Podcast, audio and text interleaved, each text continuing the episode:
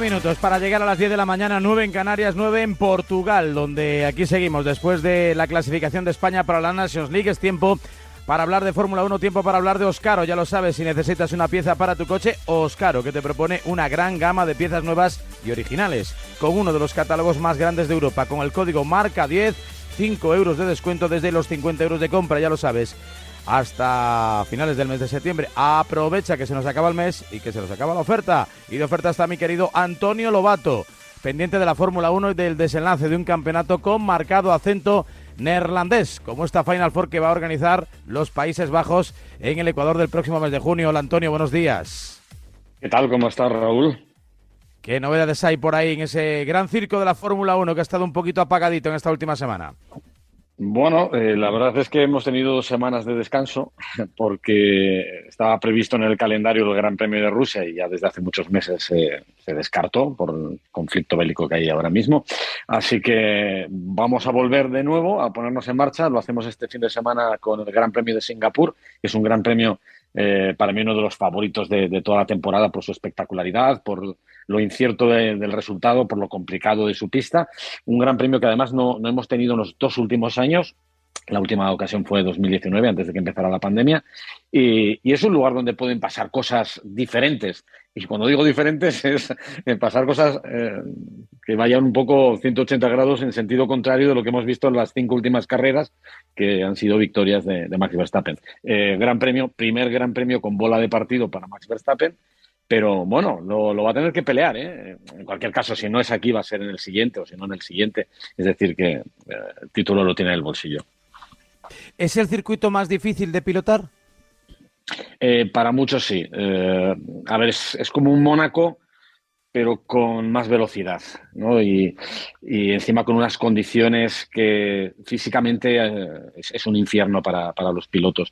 Hay que pensar que vamos a estar ahí a unos 34, 35 grados con una humedad altísima y el circuito no te da, no te da descanso, o sea, no, no, no paran de, girar, de frenar y de trabajar constantemente en el coche. Y además es largo. El problema es que se acerca mucho a las a las dos horas de, Gran Premio, con lo cual es una paliza física importante y las últimas vueltas normalmente son un reto para algunos pilotos. Bueno, pues eso es importante y además el desarrollo de las mecánicas. Eh, 628 26 90 92, 628 26 90 92 si quieres consultar con Antonio Lobato. Eh, a propósito, por ejemplo, de la actualidad de la última hora de Fernando Alonso, ¿no? A medida que se aproxima ese final, esa ruptura ese divorcio, ¿no? De, con Alpine, pues van saliendo cositas y pullitas y te tiro un dardo por aquí y me lo devuelves por allá y bueno, esperemos que al final que no llegue la sangre al río, ¿no? Que, que se acaben dando un apretón de manos de forma civilizada y que cada uno siga por su camino. Sí, lo que pasa es que, claro, eh, Alpine está bastante dolido por muchas cosas, porque le ha salido todo bastante mal en esta, parte final de la temporada, no solamente por lo de Fernando, sino también por lo de Oscar Piastri, ¿no? Entonces ellos tienen que salvar un poco los muebles, ¿no? Y vender que ellos eh, han actuado con, con lógica. Y la, última ha sido las declaraciones de, de Loren Rossi, el consejero delegado del equipo Alpine, justificando el hecho de, que no de, que no le ofrecieran más tiempo de contrato a Fernando Alonso, ¿no? Diciendo que, que claro que Fernando tiene 40 años y que, Claro, él, les pedía un contrato a largo plazo, de dos, tres años, y ellos no se lo podían ofrecer. Le ofrecieron un contrato de un año con opciones de otro, ¿no? Y eso yo creo que, que, que es cierto. A Fernando no le debió viendo que con 41 años está rindiendo un altísimo nivel, ¿no? muy por encima de Esteban Ocon. Y, no, se sabe si por encima del, nivel que puede tener Oscar porque no ha tenido presencia en la Fórmula 1. Bueno, eh, se dice que él tiene un grupo de trabajo enorme, tiene muchos trabajadores que tienen Alpine, que dependen de sus decisiones y haber contratado a Fernando con un contrato de, larga duración hubiera sido muy arriesgado para esa gente, ¿no? Entonces, bueno, eh, no quiso Lennon Rossi, si han querido en Aston Martin, pues mira, que terminen bien la temporada, que separen sus caminos y que a los dos les vaya muy bien en cada una de sus nuevas aventuras. Eh, como estamos todavía un poco con el chip futbolero, ¿no? De quién hace méritos, de quién no, quién llega al Mundial y estas cosas, de lo que ocurra aquí al final en, los grandes premios que quedan, se va a condicionar mucho el desarrollo de la próxima temporada, quiero decir. Eh, parecía que había un, rol asignado, por ejemplo, entre Leclerc y Carlos. Si Carlos acaba bien, puede adelantar en importancia a Charles. Esto sigue igual. Empiezan de cero, además con, nuevas innovaciones en el motor, en el coche, etcétera, etcétera. ¿Cómo va esto?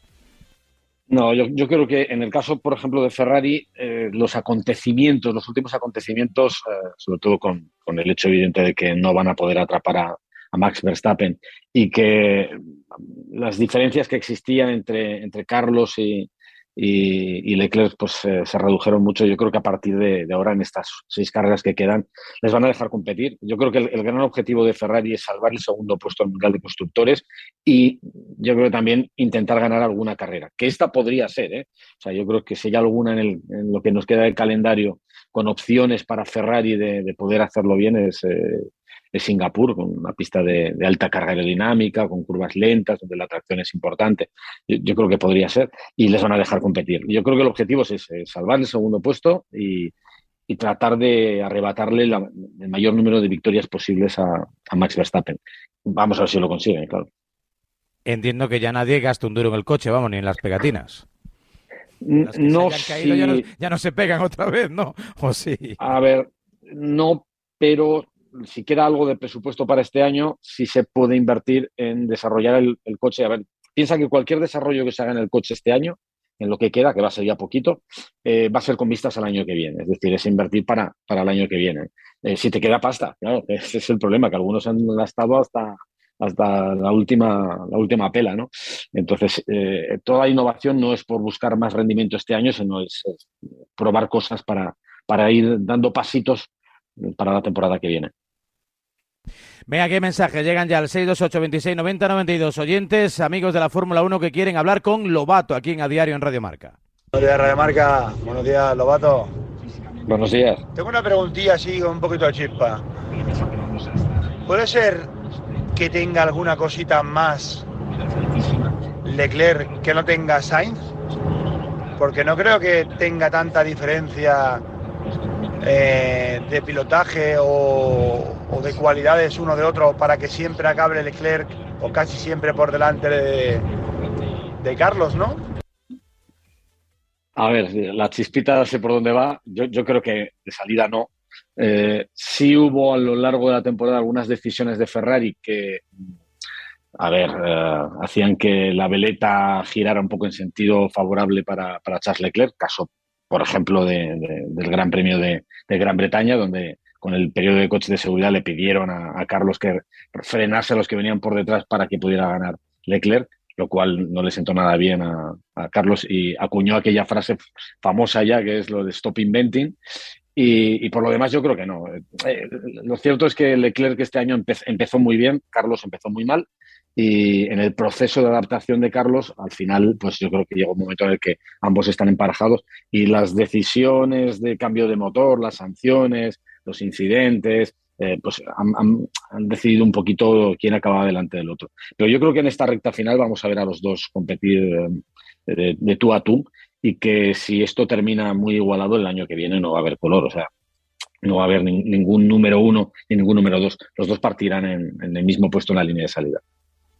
Eso seguro. Más mensajes, 628 26 90 92. Buenos días, Varela. Buenos días, Lobato. Buenos días. Oye, con esto de que, Alonso se va de Alpine, ¿quién crees que sale ganando? ¿Alonso o Alpine? Muchas gracias. Pues yo, si te digo la verdad, en un alarde de sinceridad, creo que ninguno de los dos.